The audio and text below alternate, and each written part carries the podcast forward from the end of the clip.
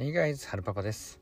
今日はですねユダヤ人の教えとしてですね有名なタルムードというところをね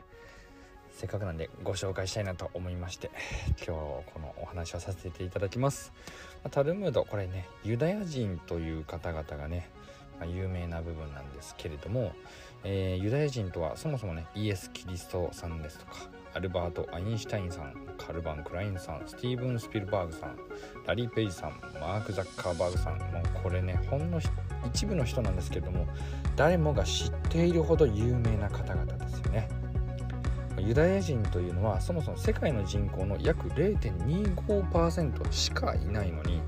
ノーベル賞受賞者の約20%がユダヤ人というね驚異的な数字で叩き出されてますね。これが何でかっていうところの秘密としてタルムードを聞かされながら育ったユダヤ人は頭脳が優秀で成功者が多いよというね、まあ、そういったお話があります。なのでね、えー、マネーとかビジネスとか人生に降りかかるさまざまな困難の乗り越え方などが現代の日本人にこそ、学んでほしいよねっていうことでこのユダヤ人のねタルムードという話が普及されたということになります。その中のね一部をちょっとだけご紹介しますと No pain, no gain というね犠牲なくして成功なし失ったものの大きさは成功に比例する、まあ、こういったね教えがユダヤ人の中にあります。なのでねまあ、犠牲、まあ、痛みというものが先に来て、まあ、先にねそれをまずは経験そしてねそれを捨てていって、まあ、報酬がね報酬とかが見えてから捨てるっていう考え方ではダメなんだと。とにかく報酬を得るために捨てるのではなくて、まあ、捨てなければ道は開けないというお話。そしてですね、まあ、よくあるんですけれども小さな儲けにとどめよそれを繰り返せと。これもねユダヤ人のタルムードの教えの一つでもありますね。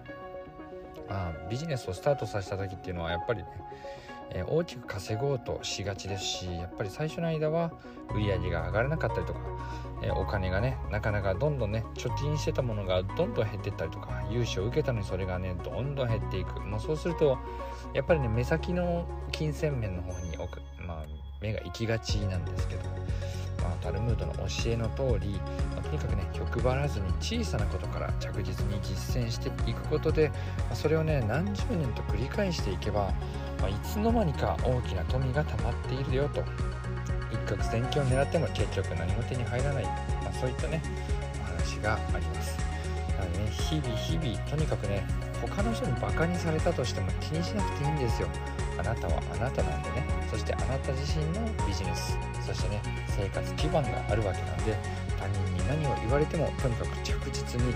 手に入る日々の糧となるものが一番大切なんだよっていうことをねタルムードのお話から受け取れるかと思います。